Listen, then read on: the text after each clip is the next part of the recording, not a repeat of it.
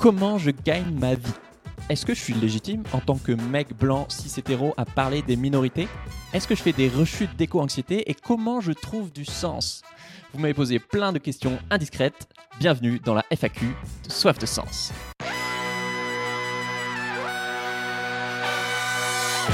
Bienvenue dans Soif de Sens, des histoires d'humains qui changent le monde.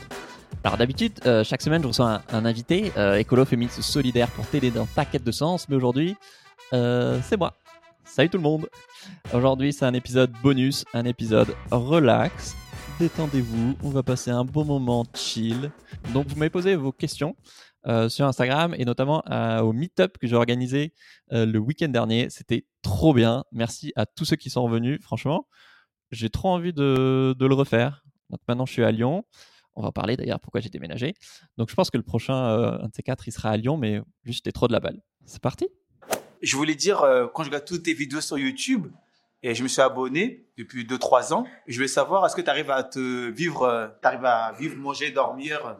Oui, j'arrive à en vivre. En gros, j'ai trois grosses sources de revenus des vidéos sponsorisées, des conférences et, et les livres auto-édités que vous continuez à acheter. Donc, c'est trop cool. Comment tu choisis tes invités? Très simplement au coup de cœur. Il y a plein d'autres critères derrière, mais le critère principal, c'est ça. Moi, ce qui m'intéresse, c'est de vous faire découvrir des, des gens, qui, des êtres humains qui montrent ce qu'il y a de plus humain chez l'être humain. Des gens où il y a des, ils ont des étoiles dans les yeux, qui, moi, subjectivement, j'ai des coups de cœur pour eux. Donc, c'est pour ça que des fois, ça peut vous sembler décousu, parce qu'on va sauter effectivement du, du racisme à l'écologie, à je sais pas quoi. Mais pour moi, le point commun, c'est que ces gens, ils sont à leur place, qu'ils ont trouvé du sens et qu'ils sont debout pour faire vivre leur cause et, rayonner et que parce qu'ils sont joyeux et dans l'action et et je sais pas en fait c'est hyper subjectif et pas palpable quoi mais je trouve c'est des gens qui, qui rayonnent. Et ben parce qu'ils sont comme ça ils contaminent les gens autour d'eux. En tout cas moi ils me contaminent ils me font grandir et j'espère que vous aussi ils vous font grandir. Donc après il y a aussi plein d'autres critères mais c'est plus en secondaire. Moi je cherche des gens qui ont une fibre pédagogique, donc qui vont nous apprendre quelque chose. Voilà, vous l'avez remarqué, on n'est pas sur un podcast de divertissement. Moi, ce qui m'intéresse, c'est bah, d'apprendre à changer le monde, à changer le monde, pardon, et de vous aider dans votre quête de sens. Euh, quelqu'un qui soit un bon client, donc juste qui, voilà, qui soit à l'aise face à, un micro et qui, voilà, qui, si possible, qui lâche des punchlines, qui sait raconter des histoires. Euh, qui a des histoires à raconter, effectivement. Donc, c'est pour ça que je les emmène en permanence. Sur... Tu n'aurais pas deux, trois anecdotes sur l'impact que tu as pu avoir Voilà, l'épisode sur Sea Shepherd, il est complètement dingue parce que c'est un truc digne d'un film. Euh, voilà, celui avec Cédric Héroux, euh, pareil, sur les, sur les migrants. Et quand il y a des histoires, bah forcément, c'est beaucoup plus captivant et concret et ça permet d'illustrer un problème de société qui peut être beaucoup plus froid et désintéressant si tu l'abordes sous le prisme macro avec des statistiques et, des, des, courbes. Quoi. Donc, donc ouais, des histoires. Et après, bah, évidemment, s'ils ont une audience ça, et qui sont bah, soit connus, soit influenceurs, on va dire, type Guillaume Meurice, bah oui, ça m'intéresse parce que après, derrière, quand ils vont partager le podcast, bah, ça permet de faire grandir Soif de Sens et d'aider encore plus de monde à passer à l'action. Donc il y a plein de critères pragmatiques, mais en vrai, le seul vrai critère numéro un, c'est au coup de cœur. Du coup, c'est pour ça qu'il y a plein de gens qui me recommandent des invités et je suis là. Bah, des fois, c'est très cool ce qu'ils font, mais la personne, ça euh, ça me parle pas plus que ça. Ça veut pas dire que c'est pas une très belle personne, mais moi, personnellement, j'ai pas un coup de cœur. Et voilà, il faut que j'ai un coup de cœur. Est-ce qu'il t'arrive de faire des rechutes d'éco-anxiété? Et si oui, comment tu les gères? Ah. Oui et non. la réponse de merde. Euh, non, dans le sens où, voilà, quand j'ai fait mon éco-dépression il y a, quand c'était, il y a deux, ans, ouais. Non, ce, ce moment-là, vraiment ma vision du monde a radicalement changé. Ça y est, maintenant je me suis adapté à cette nouvelle vision du monde, au fait que, bah voilà, la majorité du monde qui nous entoure euh, ne sera plus jamais comme ça et va sûrement se transformer radicalement. Mais par contre, oui, clairement, très régulièrement, euh, tu vois, quand je prépare un épisode sur Jean Covici, clairement, c'est flippant. Donc oui, je fais des rechutes d'éco-anxiété, mais clairement pas du tout du même niveau. Enfin, ouais, il y a tellement de trucs qui m'ont aidé. Voilà, je conseille évidemment mes, mes, vidéos ou le podcast bonus sur, euh, sur l'éco-anxiété. En fait, la situation est vachement différente aujourd'hui parce que tous mes proches sont au courant de, l'effondrement et y adhèrent au moins en partie. Donc déjà, ça normalise vachement le truc. Il y a deux trucs, un peu deux petits tricks euh, psychologiques qui, m'aident vachement. c'est que, un, de se dire que anticiper un malheur, ça fait que, que doubler ton malheur, en fait. Enfin, s'il arrive, l'anticiper avant même que ça arrive, bah, tu, tu te rajoutes un poids vraiment inutile, en fait. Personne t'a demandé de faire ça. Et c'est presque l'anticipation de la souffrance, c'est presque pire que la souffrance en elle-même, souvent. Et donc ça, ça m'aide énormément de me dire, euh, non mais en fait, ça arrivera un moment. Ça veut pas dire que je peux pas commencer à mettre en place des choses pour euh, devenir plus autonome ou peu importe, changer de métier, de ville, etc. Mais en attendant, j'ai pas de raison de, de me flageller. Voilà, ça arrivera quand ça arrivera et on verra à ce moment-là dans ce contexte parce que de toute façon tu peux pas euh, anticiper voilà le futur il n'est pas écrit à l'avance en fait. Il peut se passer mille et une façons. Toi, ça peut affecter ta vie de mille et une façons. Et il n'y a pas que l'effondrement dans la vie, quoi. Enfin, vivre dans la peur permanente d'un truc qui va sûrement arriver d'ailleurs très progressivement et de manière très différente selon les gens, bah en fait, c'est pas vivre. Vivre dans la peur de ça, c'est pas vivre. Et du coup, tant que tu es dans cette peur, bah tu passes à côté de, de plein de choses dans ta vie en fait. Tu passes à côté de tes relations, tu passes à côté de, j'en sais rien, ton gosse qui est en train de, de, grandir à côté de toi et tu pourrais t'émerveiller, tu passes à côté d'une passion, tu passes à côté du, peut-être d'une relation amoureuse, de tes grands-parents que tu aimerais plus aller voir, d'une passion, ou d'un business que tu as envie de monter. Enfin, ouais, le danger de l'effondrement, c'est que ça prenne toute la place dans ta vie et surtout dans ta tête, tant que c'est pas une réalité vraiment omniprésente, même si elle est déjà partiellement avec le Covid ou d'autres trucs, en France en tout cas. Bah ouais, non, en fait, faut, faut continuer de vivre et de s'aimer et de se battre pour ce qui est important pour nous, quoi. Donc, les catastrophes qui peuvent arriver, c'est une chose, mais les anticiper et psychoter dessus pendant des années et faire une dépression à cause de ça et de l'éco-anxiété, c'en est une autre. Et arriver à se rendre compte que bah, c'est toi-même qui te rajoute une souffrance supplémentaire qui est pas utile, en fait, euh, ça sert à rien. Et du coup, si tu peux, bah au lieu d'être dans la passivité, moi, ce qui m'aide énormément, et ce qu'ont partagé plein de mes invités, c'est d'être dans l'action. Ok, là, je me sens mal parce que je suis flippé par rapport à, je sais pas, j'ai écouté ton épisode sur Jean ici et maintenant, euh, je suis ultra flippé. Ok, bon, bah, au lieu de pleurer sous ma couette, qu'est-ce que concrètement, là, je peux faire qui, qui me ferait me sentir aller mieux? Est-ce que tu as envie d'aller visiter un écolieu? Est-ce que tu as envie de changer de job? Est-ce que tu as envie de faire une formation? Est-ce que tu as envie de lancer ton potager? Est-ce que tu as envie de lire le rapport du, GIEC Est-ce que tu as envie de rejoindre une action de désobéissance civile? Est-ce que juste tu as envie d'en parler à ton ou ta chérie ou aux gens que tu aimes pour voir euh, ce qu'ils comprendraient? Enfin, il y a tellement de trucs que tu peux faire, mais du coup, quand tu transformes ton anxiété en passage à l'action, ton anxiété réduit. Et le deuxième truc qui m'aide énormément, c'est de me dire, c'est pas parce que notre niveau de confort va probablement être divisé par je sais pas combien qu'on sera malheureux en fait. Moi, je crois énormément qu'on s'adapte en permanence. il y a plein d'études qui montrent que face à un événement extrême, qui soit positif, comme je sais pas, gagner à la loterie, ou, euh, ou négatif, comme euh, un deuil, euh, on surestime à quel point ça va nous déstabiliser, à quel point voilà, on croit qu'on sera ultra heureux si on est millionnaire et on croit qu'on sera vraiment au fond du trou si euh, même un truc horrible, tu vois, on perd un enfant. Il y a vraiment eu des études là-dessus. Et en fait, euh, quelques mois après, souvent, en moyenne, euh, ton niveau de bonheur, il revient à peu près à la normale. C'est un petit peu polémique, c'est parler d'intersectionnalité et aborder des thématiques qui sont si importantes, mais en étant un homme blanc cisgenre hétéro, est-ce que ça te pose pas un problème de fond en fait? Comment tu vis cette euh, légitimité et en même temps d'une certaine manière reproduction d'un système? La question de ma légitimité pardon, en tant que mec blanc cis hétéro, surtout à parler bon, de féminisme, aussi de toutes les oppressions. Voilà, on a fait des épisodes sur euh, le racisme, sur le validisme, sur la grossophobie, bientôt sur la transphobie, là j'ai trop hâte. Il y a mille choses à dire en fait. D'abord, c'est clair que je me suis déconstruit là-dessus que, cette année, en fait. Donc, au tout début, c'est très culturel, mais en tant que mec, j'ai beaucoup moins le syndrome euh, de l'imposteur que, beaucoup de femmes euh, dans mes proches ou dans mes abonnés ou autres. Donc non, au début, je ne me suis pas vraiment posé euh, mille questions, justement parce que j'ai ces privilèges.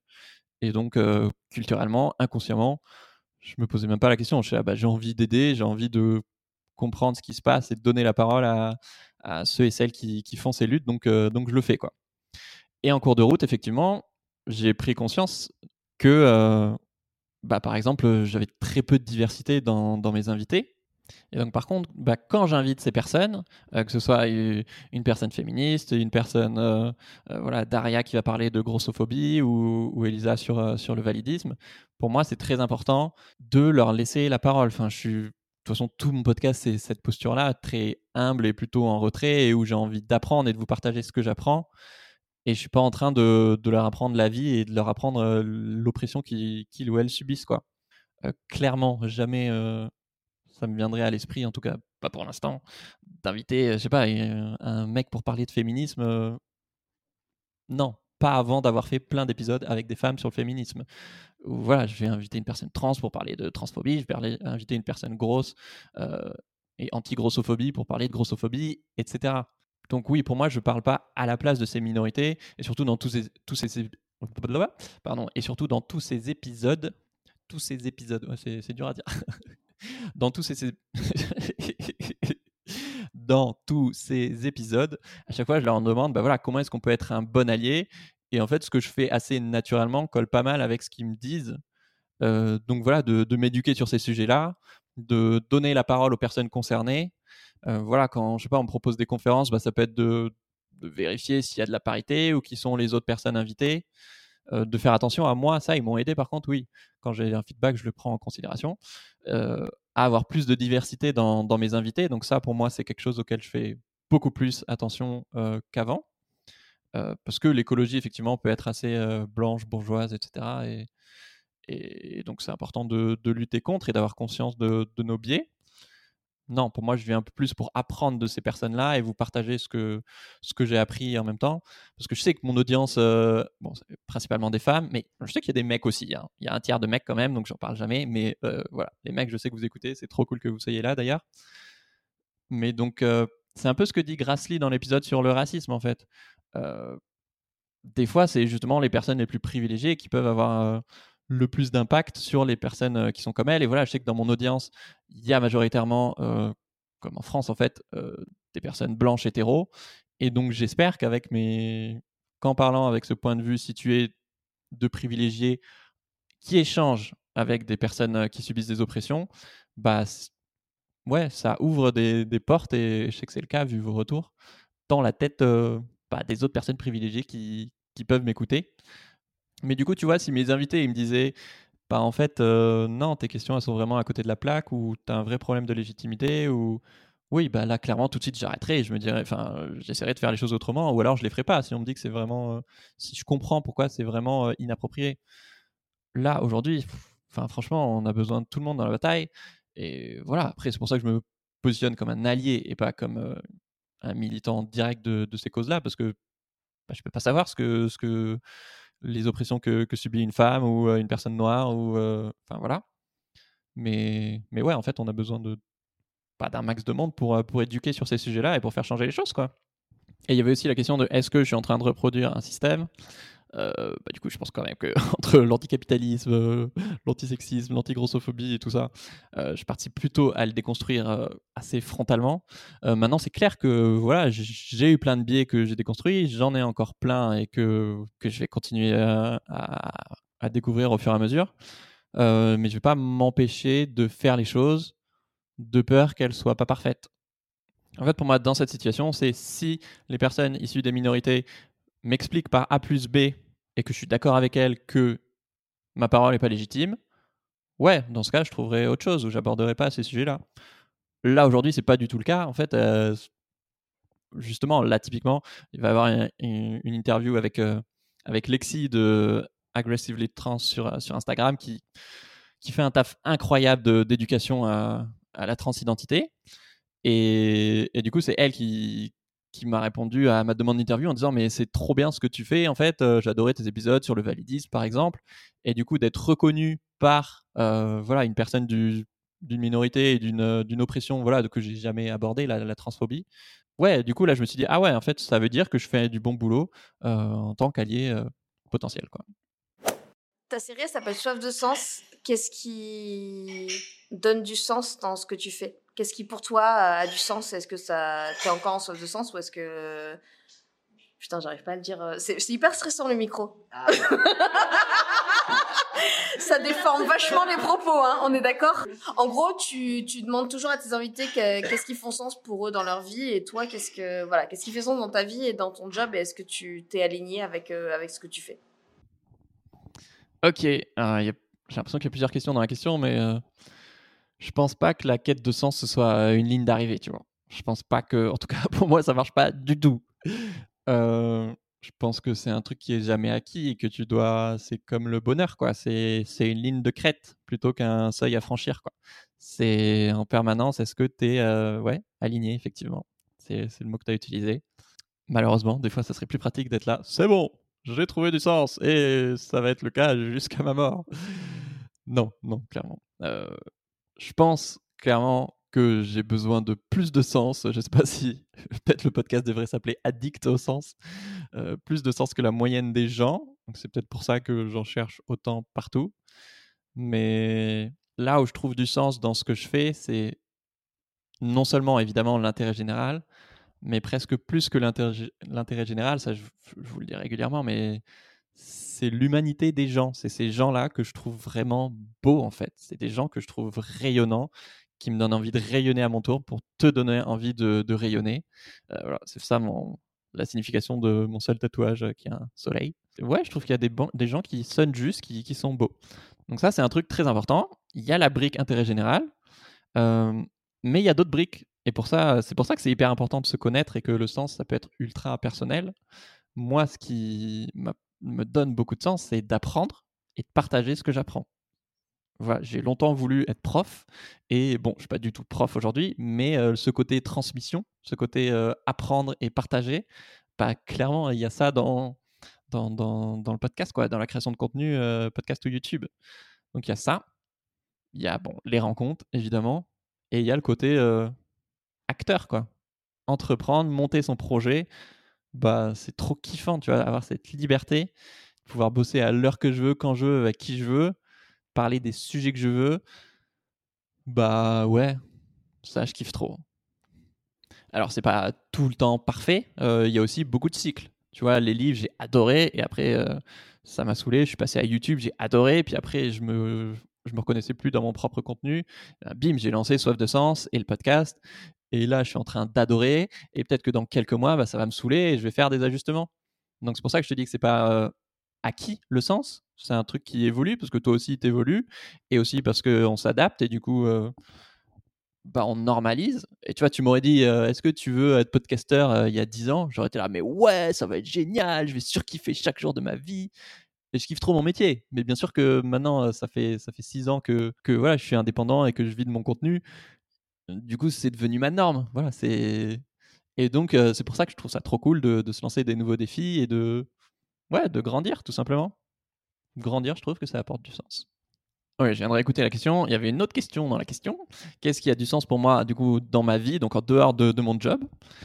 Euh, bah, Les gens que j'aime, ça c'est clair. Euh, je pense que je pourrais passer encore plus de temps avec eux. Je l'ai déjà identifié, donc je le fais plus qu'avant. Mais ouais, les relations sociales euh, de qualité avec mes proches, mais les relations sociales aussi en général. Euh, typiquement, là, je bosse de, de chez moi tout seul la plupart du temps, donc je suis assez euh, solitaire en fait et casanier. Mais ouais, je sais que ça, c'est un truc sur lequel je suis peut-être en contradiction. Ou des fois, les gens m'insupportent et tu vois, j'ai pas envie de travailler en coworking avec n'importe qui. euh, ça va me saouler, j'ai déjà essayé, ça, marche pas. Euh, mais je pourrais réessayer. Donc, euh, il y a Demos Kratos et, et d'autres youtubeurs qui sont au Pix- Pixel Space euh, pas loin de chez moi à, à Lyon. Donc, peut-être je vais tester. Euh, voilà, ça, c'est peut-être le truc qui manque, c'est d'avoir plus de relations sociales euh, au quotidien. Mais sinon, euh, bah, franchement, je, suis heureux, quoi. Celle que je pose, euh, euh, j'aime bien poser aux aux entrepreneurs, c'est euh, à quoi ressemblera le monde dans lequel tu auras, tu auras rempli ta mission et il n'y aura plus besoin de soif de sens? Ok. Ce monde sera trop stylé. Imagine, imagine si euh, quand il y a des conflits diplomatiques internationaux, et ben en fait on fait de la CNV parce qu'ils ont écouté l'épisode avec Thomas Dansbourg. Imagine s'il y a la parité partout. Imagine si bah, on réensauvageait euh, la moitié de la France avec euh, des, espaces de vie sauvage. Imagine si ont réinventé euh, la politique et la démocratie avec la primaire populaire. Enfin, il y a juste tellement de trucs qui seraient trop stylés. Moi, ce qui m'inspire le plus, je pense, c'est que les gens soient acteurs de leur vie. Être acteur de ta vie, c'est tellement puissant. Et je pense que la plupart des gens, enfin voilà, le capitaliste, il te met dans un mode de, de consommateur zombie spectateur où bah, tu prends tes décisions, tu prends un job parce qu'il faut gagner sa croûte et pas forcément parce que c'est le job que tu as envie de faire. Et si on arrive à se défaire de ça, de toutes ces oppressions euh, bullshit, en étant dans l'action, enfin, la plupart des gens sont hyper humains en fait. Enfin, tout le monde l'est. C'est juste qu'il y en a une partie qui sont guidés par la peur et d'autres par l'amour. Et pas quand tu es guidé par la peur, tu es sur la défensive. Quand tu es guidé par l'amour, tu es plus à force d'initiative et, constructive. Donc un monde sans soif de sens, parce que soif de sens a réussi, c'est un monde où il y aurait que des gens ultra inspirants autour de toi qui font pas forcément des choses extraordinaires, mais des choses alignées, simples, à leur échelle, qui sonnent juste. Des gens qui sont eux-mêmes, qui se forcent pas à être quelqu'un d'autre parce qu'ils sont dans un système malade. Ouais, j'ai trop hâte. Salut Pierre, j'espère que tu vas bien. Ma petite question, c'était par rapport à tes invités dans tes podcasts. Je me demandais comment tu faisais pour les recevoir. Est-ce que c'était des amis déjà au préalable? Ou alors est-ce que c'est simplement des gens que tu contactes et qui te répondent euh, oui, je participe? Voilà, merci. Comment je démarche des gens aussi connus euh, Je leur écris, tout simplement. non mais c'est vrai. Euh, Il y a plein d'autres facteurs que je vais vous expliquer. Mais déjà, euh, 9 fois sur 10, juste les gens n'osent pas euh, écrire à ces personnes-là. Euh, donc en fait, il n'y a pas autant de concurrence que ce qu'on pourrait imaginer. Après, il y a des niveaux de notoriété. Tu vois, euh, Guillaume Meurice, c'est pas Kylian Mbappé. Enfin, y, a- il y a 10 000 mondes entre deux. Quoi. Et j'adore Guillaume et lui-même est déjà euh, très sollicité et connu. Mais euh, voilà. There's levels to this shit. Un, j'essaie de le présenter bien déjà. Donc souvent, c'est, je vais les contacter par, je vais les, je vais les coincer par tous les réseaux que je peux trouver. Donc je vais leur envoyer en général, je sais pas, peut-être deux trois messages en même temps par mail, soit à eux à leur assistant, sur je sais pas Insta et Twitter ou Facebook, là où ils sont quoi. Ce que je trouve. Là où on peut leur envoyer des DM en fait. Et souvent, bah il y a moins de gens qui leur écrivent sur euh, sur Twitter par exemple, et donc euh, il y a plus de chances qu'ils voient ton message. Ou eux-mêmes ont leur réseau social préféré, mais ça tu peux pas le deviner quoi. Ensuite, j'essaie d'attendre qu'ils ont une actu. Euh, Guillaume Meurice, typiquement, bah, j'ai attendu qu'il sorte son, son bouquin euh, sur, sur le bouffon pour, pour le contacter. Parce que bah, voilà, je sais qu'il va être dans une période de promo et du coup, il sera plus ouvert que quand il est en train d'écrire son bouquin et qu'il est dans sa grotte. Quoi. Euh, trois, je regarde sur Instagram et sur Twitter, par exemple, qui il follow. Et donc, euh, je vais essayer de les encercler en gros. Euh, dans mon mail, je vais mettre Ah, ben il y a euh, A, B, C. Je sais que voilà, tu follow Camille Etienne. Euh, je leur dis pas que je sais qu'il follow Camille Etienne parce que c'est un peu creepy, mais en même temps, c'est bah, c'est vrai, c'est public. Mais donc, je vais, je vais mettre trois gros noms, mais trois gros noms que je sais qu'ils apprécient. Parce que je sais qu'ils les suivent sur Instagram ou, Twitter, ou que c'est leurs potes, ou voilà, qui sont déjà partagé les stories. Donc voilà, souvent, je vais suivre les invités qui m'intéressent euh, un bout de temps en amont. Euh, D'ailleurs, si vous me suivez sur Instagram, bah, vous, pouvez voir euh, des fois, selon les gens que je suis, bah, qui, a des chances qu'ils soient dans les prochains invités. Alors, en général, je le fais plusieurs semaines, voire plusieurs mois avant, mais ça peut vous donner des indices. Ouais, donc forcément, s'il y a trois de tes copains qui sont passés, ou des gens que tu admires qui sont passés dans ce podcast, tu as plus de chances de te dire Ah, bah, j'ai envie d'y aller, quoi. Et le dernier truc, je pense, c'est que j'ai pas peur de me prendre des noms, en fait.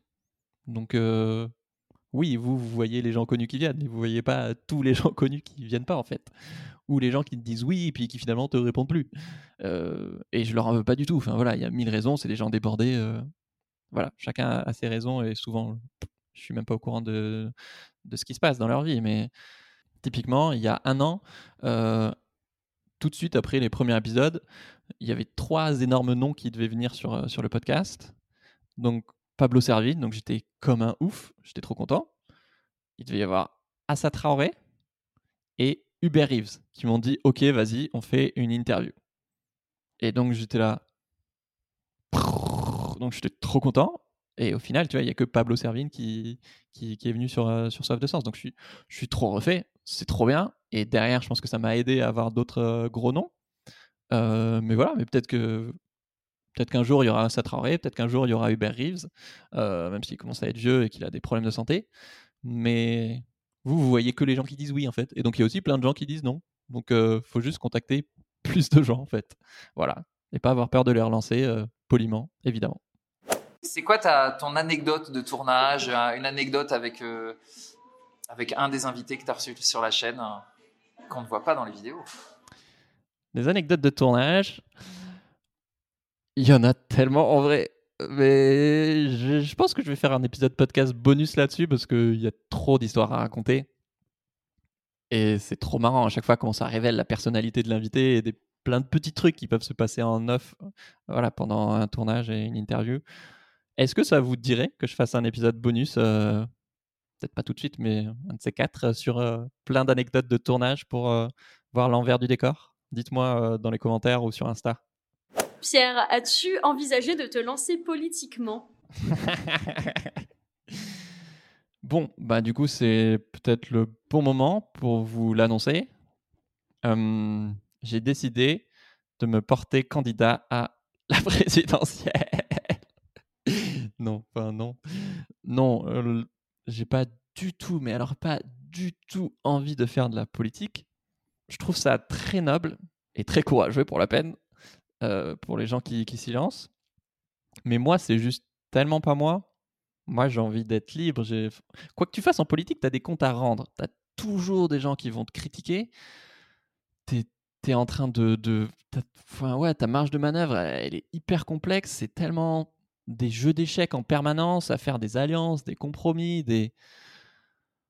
Oh, ça m'épuise d'avance. Franchement, c'est. Alors, j'aime pas 90% des politiques comme tout le monde, mais j'ai pas envie de dire qu'ils sont tous pourris parce que c'est pas vrai. Et c'est en ayant ce genre de discours qu'on maintient les gens éthiques euh, bah, en dehors de la politique. Donc clairement, allez faire de la politique si vous êtes, euh, j'allais dire, des gens bien.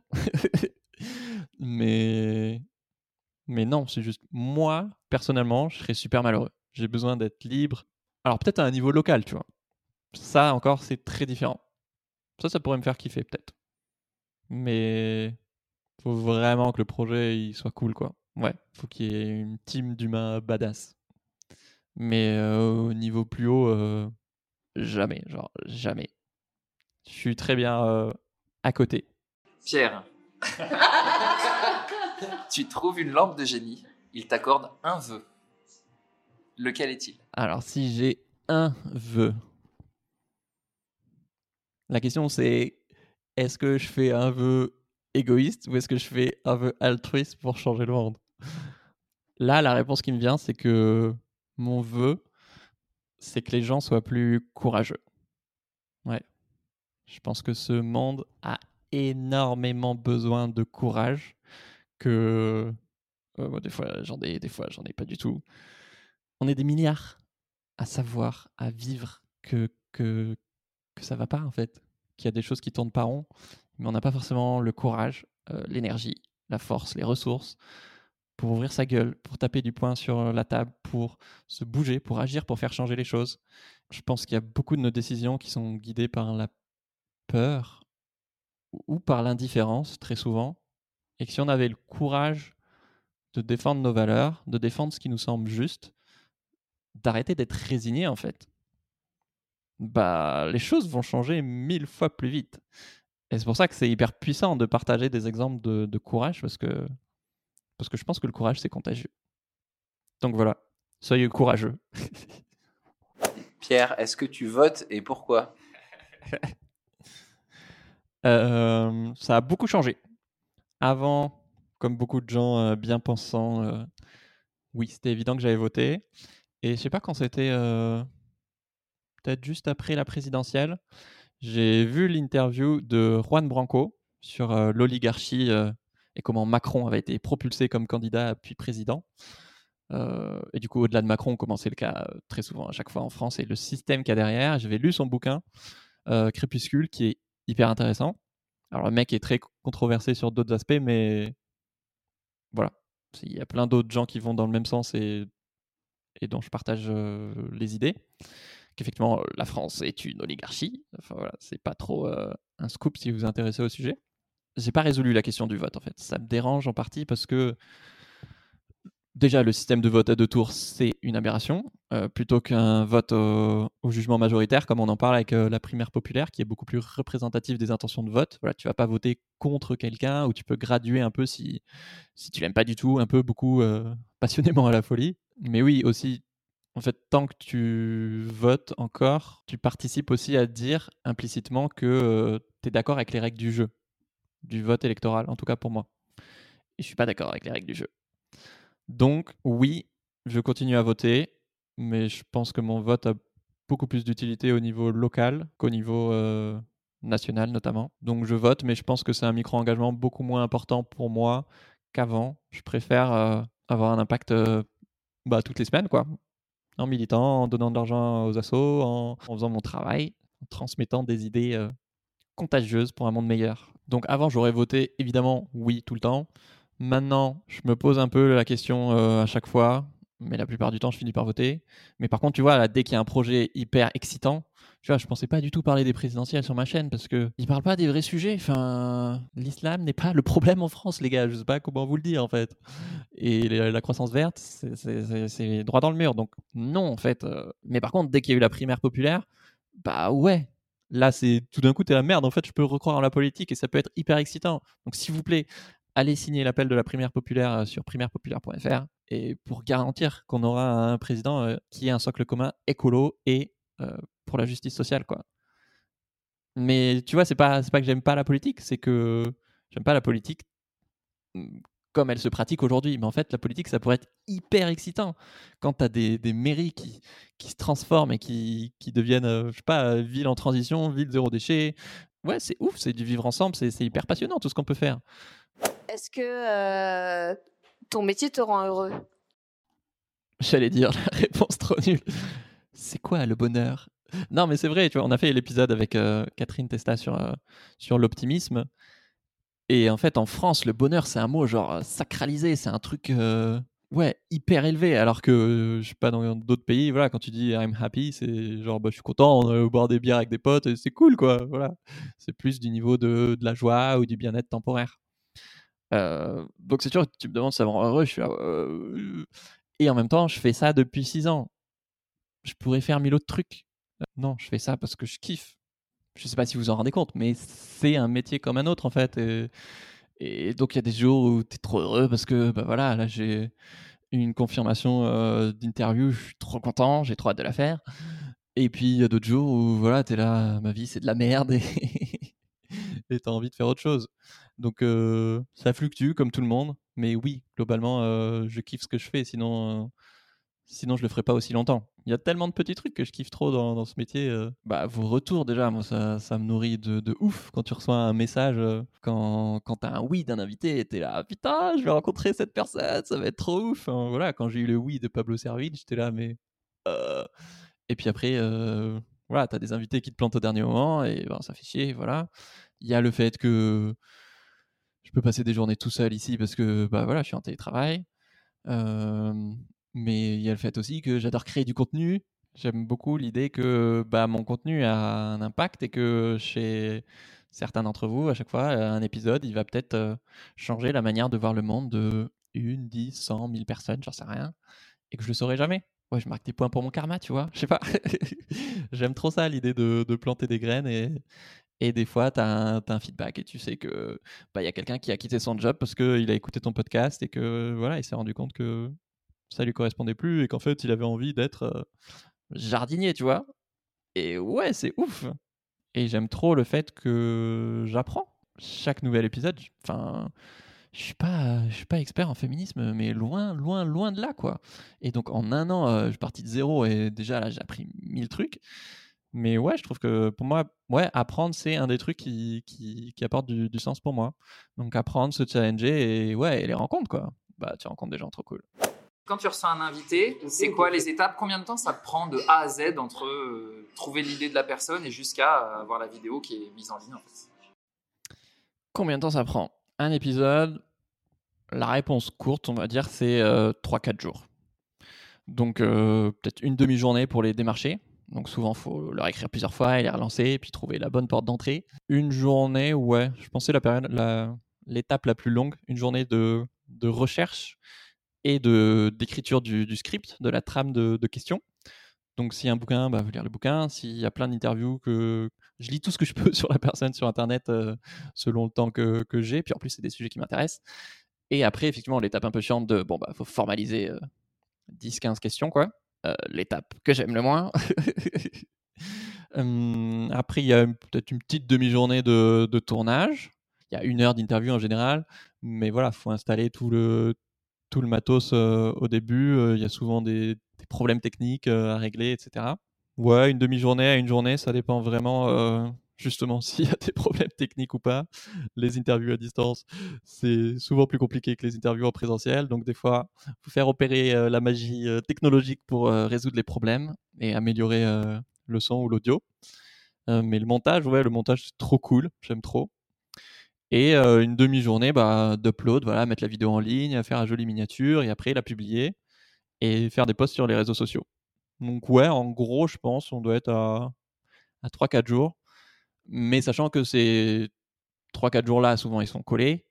Euh, sauf la première étape, voilà, où démarcher les invités, ça peut être euh, une semaine, un mois, six mois avant, des fois, quoi.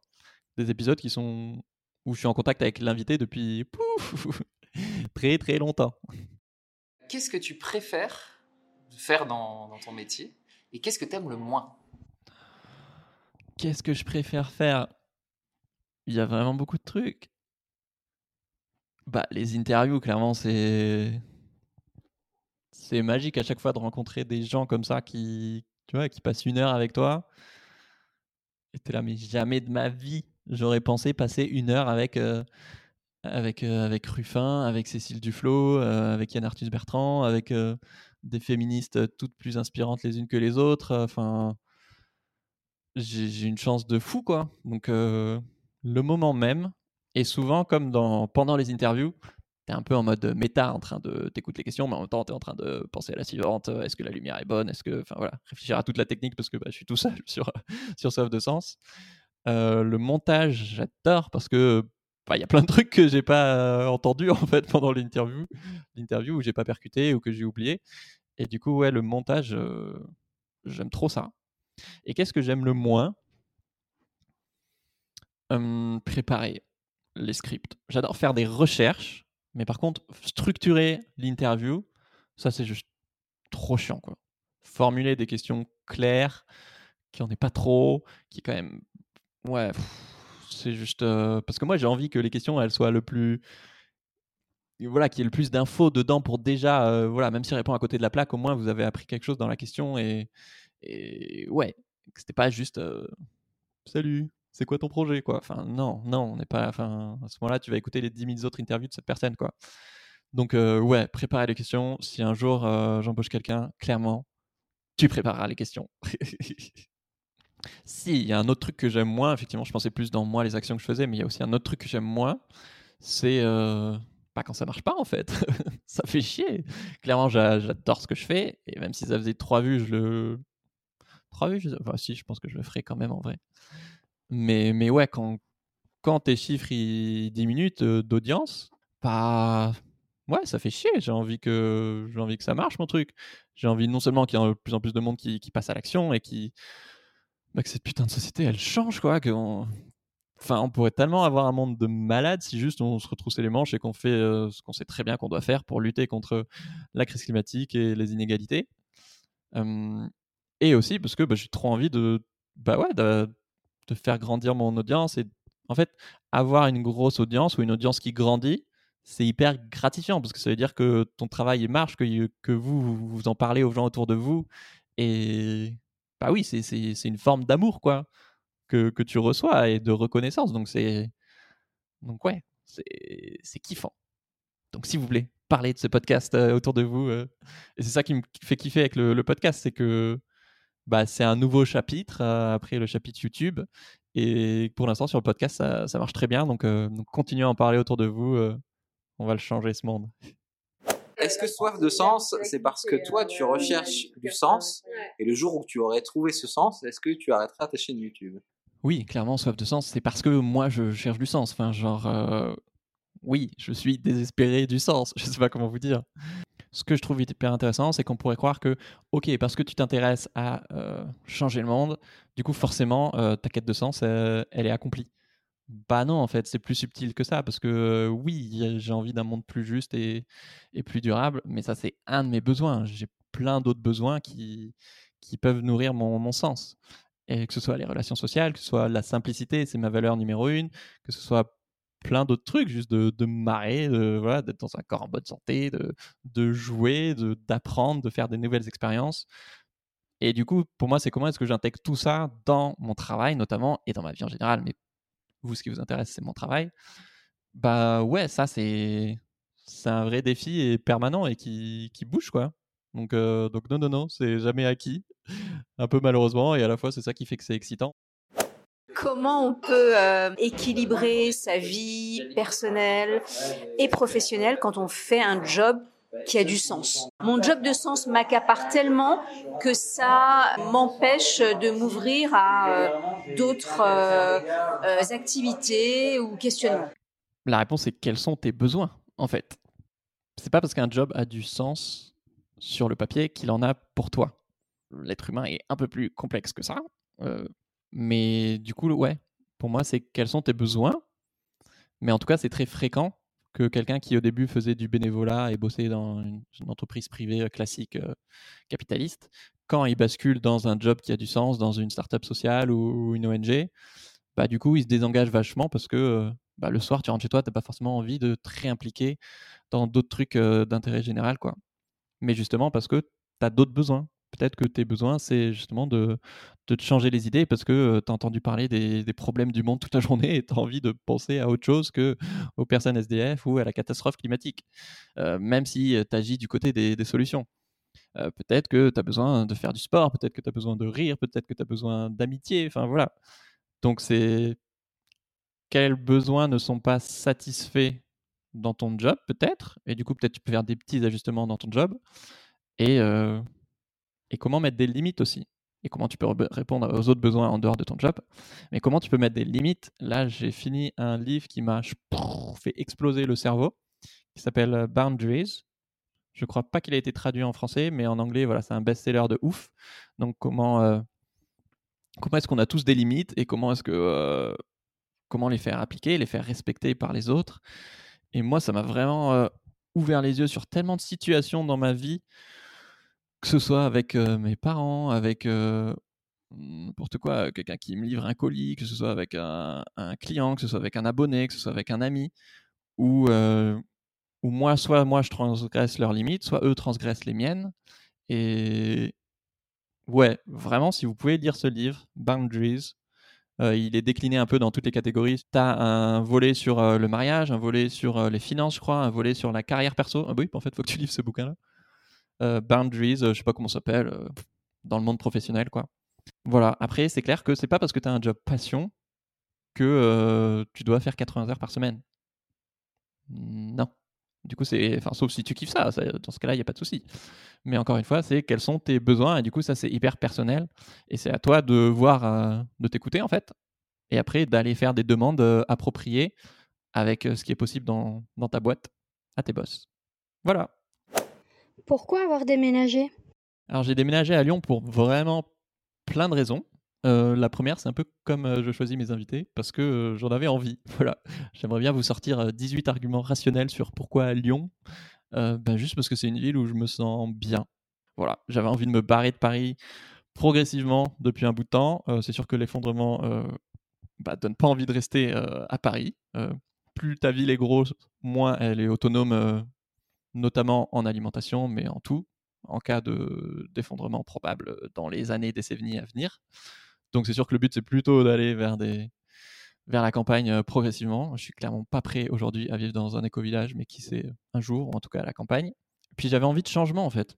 C'est ça aussi le minimalisme qui m'aide énormément. C'est euh, bah, je voyais bien que euh, la ville dans laquelle j'étais m'apportait plus autant de joie qu'avant. Ouais, j'avais envie de d'oxygène quoi, d'air, de, changer euh, au sens propre et au sens euh, figuré. Et voilà. Puis aujourd'hui, on a deux fois plus d'espace pour le même prix qu'à Paris, donc c'est genre alléluia.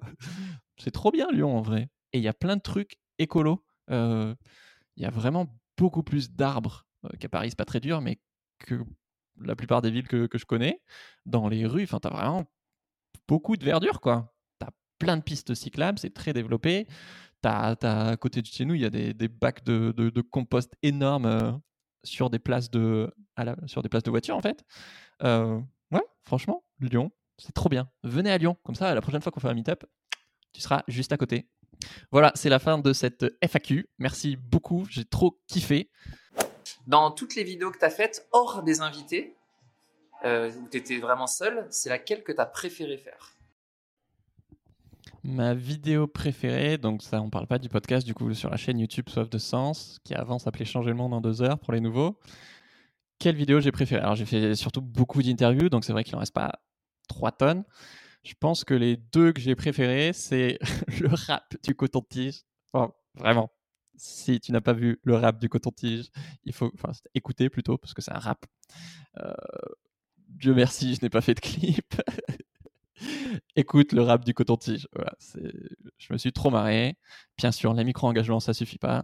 Mais voilà, c'était, euh, j'avais fait une série de vidéos sur le zéro déchet.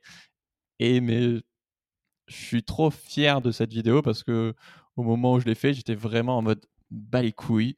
J'ai juste envie de faire une musique et un rap. Et ça va. Je me suis tapé un délire tout seul. Vous l'avez trop bien accueilli.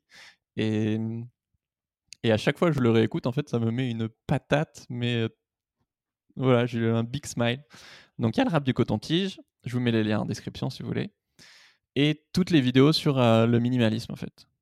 Euh, oui, c'est les vidéos les plus vues de la chaîne, mais surtout, euh, bah, en fait, le minimalisme, c'est un truc euh, hyper important dans ma vie parce que euh, je pense que la simplicité, c'est ma valeur numéro une.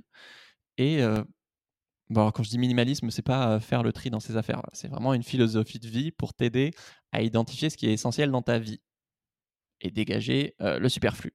Donc c'est Enfin bref, j'ai fait plein de vidéos là-dessus où justement j'explique comment ça a transformé ma vie. je sais que bah, encore là, ça m'a vachement aidé à déménager parce que ça t'apprend à choisir en fait. Ça t'apprend à dire oui à ce qui est important pour toi et à dire non à ce que tu ne veux pas ou plus dans ta vie et à mettre des limites.